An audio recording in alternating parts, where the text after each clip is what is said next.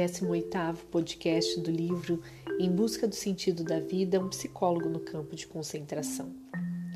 Aqui existe um pensamento do Viktor Frankl nesse podcast que eu gostaria de trazer para vocês, que também é uma grande reflexão que nos ajuda a enfrentar e olhar a vida de uma forma com uma clareza muito maior, né?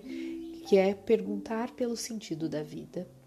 Victor Frankl vai nos dizer que não é nós que perguntamos o porquê das situações da vida, o porquê isso está acontecendo comigo, por que eu estou nessa circunstância.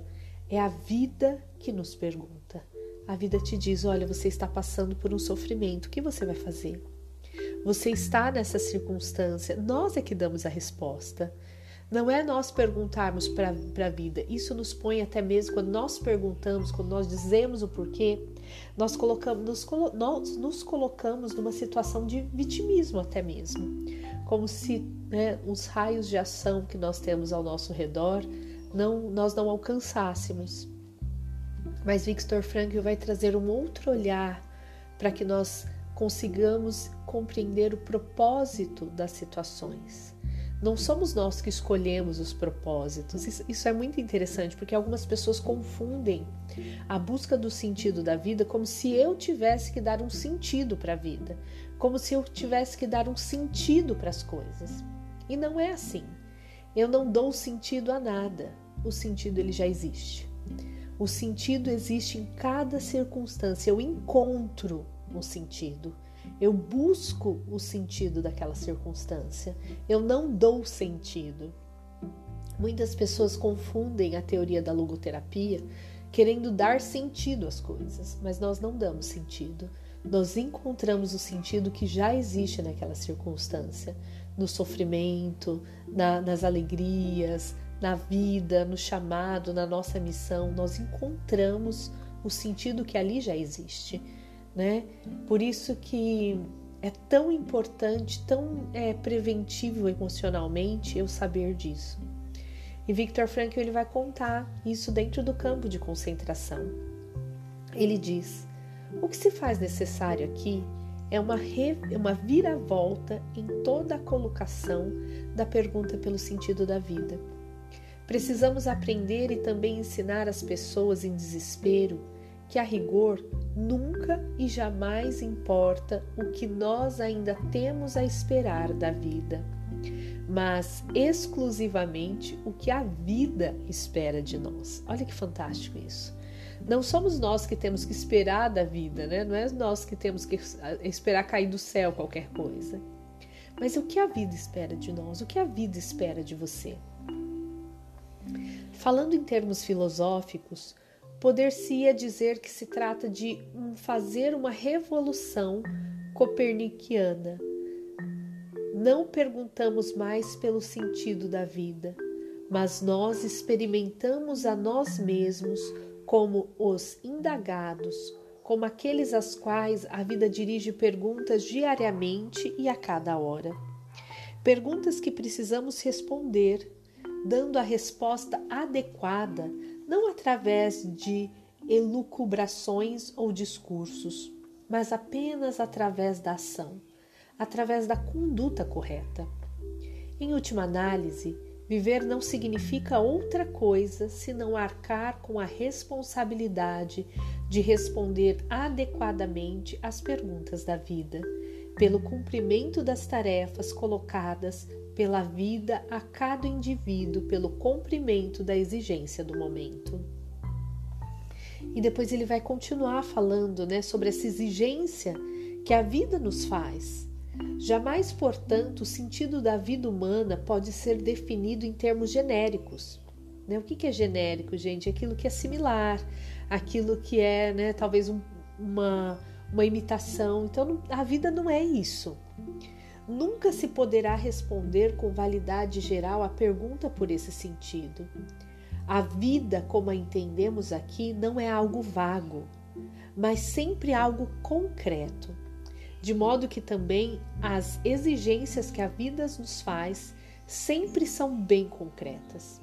Essa concreticidade está dada pelo destino do ser humano, que para cada um sempre é algo único e singular. Nenhum ser humano e nenhum destino podem ser comparados com os outros. Nenhuma situação se repete.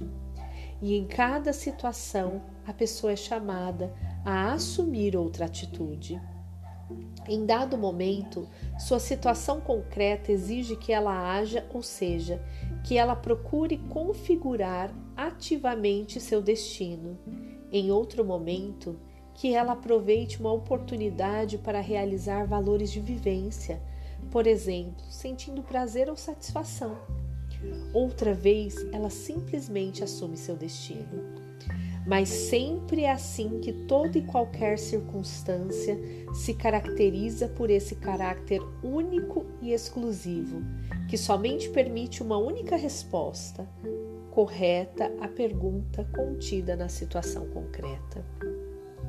Então, Victor Frankl vai trazer aqui que o sentido da vida ele, né, ele é encontrado através dos valores universais que é esse valor de criação. Em algum momento a vida nos exige que nós sejamos criativos, que nós nos renovemos, que nós nos refazemos, né? Eu acredito que essa pandemia trouxe muita criatividade para algumas pessoas. Algumas pessoas pararam e pensaram o que eu posso fazer diante disso e conseguiram corresponder para o que a vida nos pergunta. Olha, vocês vão ter que ficar em casa, talvez mude, né, a forma de trabalho, mude a forma de relacionar-se com a família a vida nos perguntou e nós respondemos. E, gente, nem sempre nós respondemos criativamente ou de forma positiva. Muitas pessoas nessa pandemia nós sabemos que responderam até mesmo de forma negativa. Por quê? Porque não conseguiram viver os valores universais, porque não se atentaram a isso. E aí houveram nessas pandemias várias dificuldades, pessoas se tornando até mesmo mais amarga, mais difícil, é, olhando de uma forma diferente né, a vida, é, prejudicando os outros.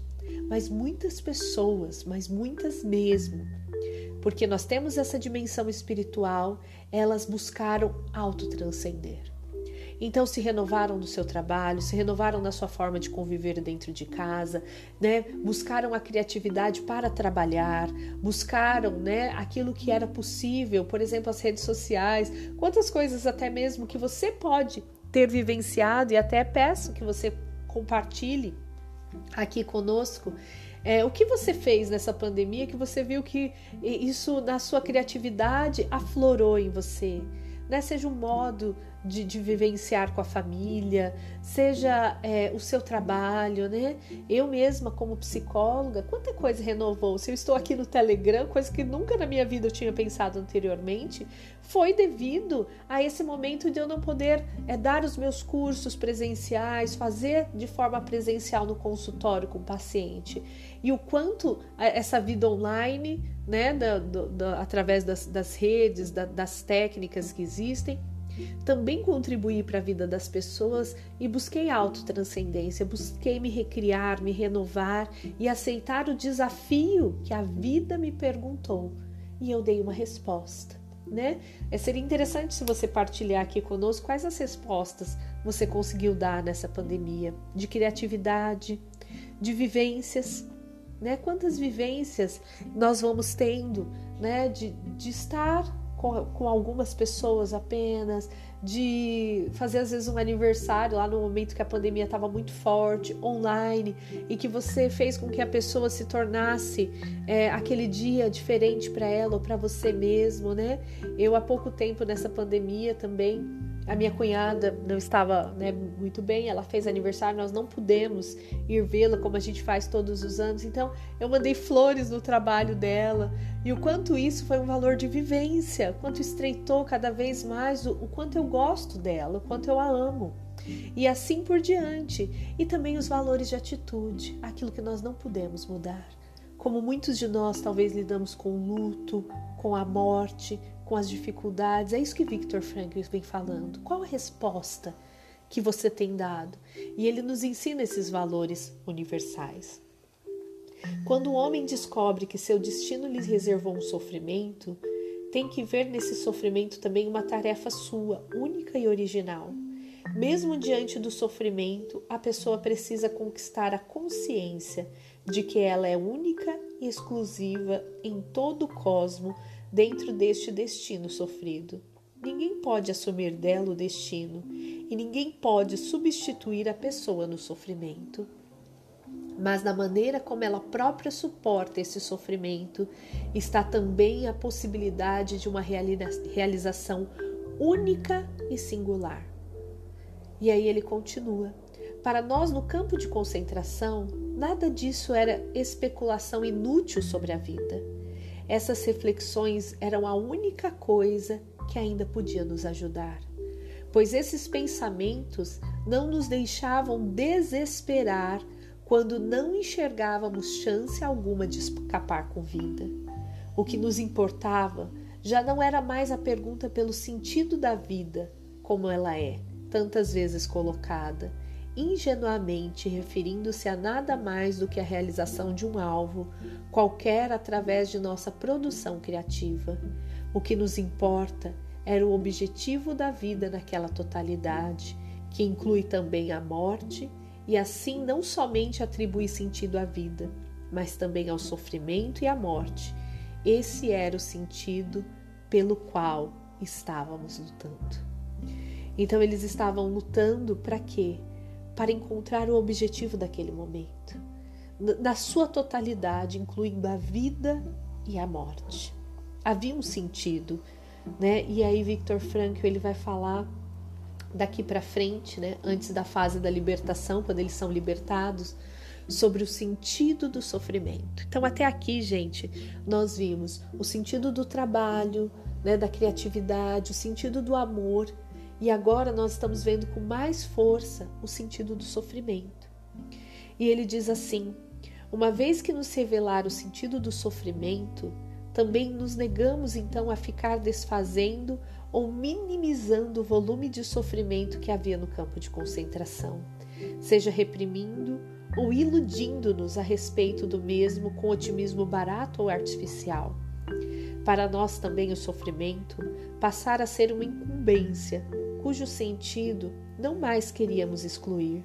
Para nós, ele tinha revelado seu caráter de conquista, aquele caráter de realização que levou Hilke a exclamar: Quanto sofrimento há por resgatar!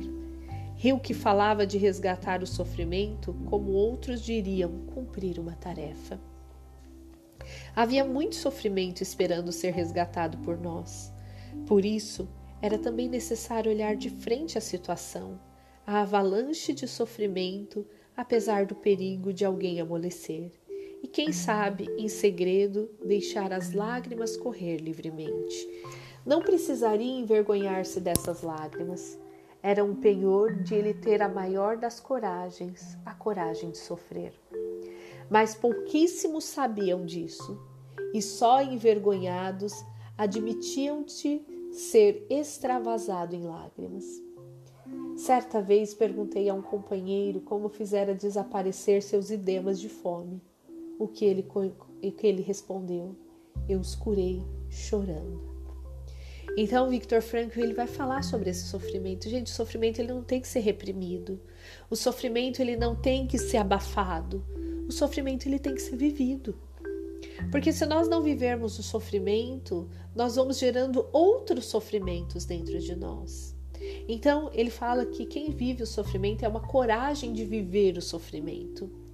E, não, e o sofrimento, gente, ele não é para nos colocar no vitimismo, num, num drama né, mexicano, nada disso. O sofrimento ele para ser vivido com dignidade é para ser vivido é, e não negado, e não reprimido, e dizer eu estou sofrendo, e dar o um nome para o seu sofrimento, entender que aquele sofrimento pode te levar a algo maior. Muitas vezes naquele momento nós não estamos entendendo.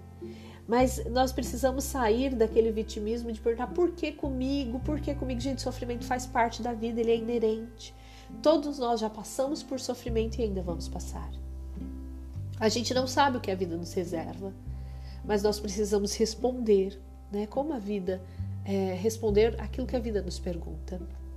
É, e a gente vê isso, né? Basta você fazer uma experiência é, em visita em hospitais, em visita em lugares onde existem pessoas sofrendo, o quanto os sofrimentos são vividos de forma diferente. Né? Eu já fiz muitas visitas em hospitais, já trabalhei com isso.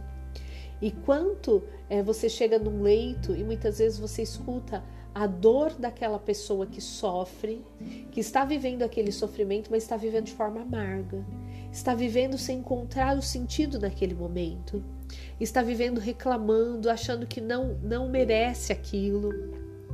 E vivendo naquele sofrimento aquela pessoa ela não consegue enxergar as belezas que estão à sua volta, os cuidados que estão à sua volta, e você sabe que fica difícil até cuidar de pessoas assim. Porque quem não sabe sofrer não deixa ser cuidado no seu sofrimento.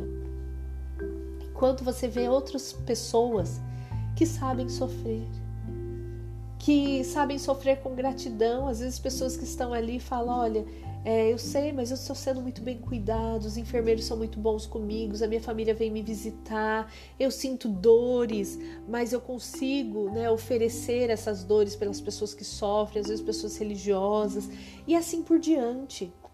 Então nós precisamos saber viver o nosso sofrimento.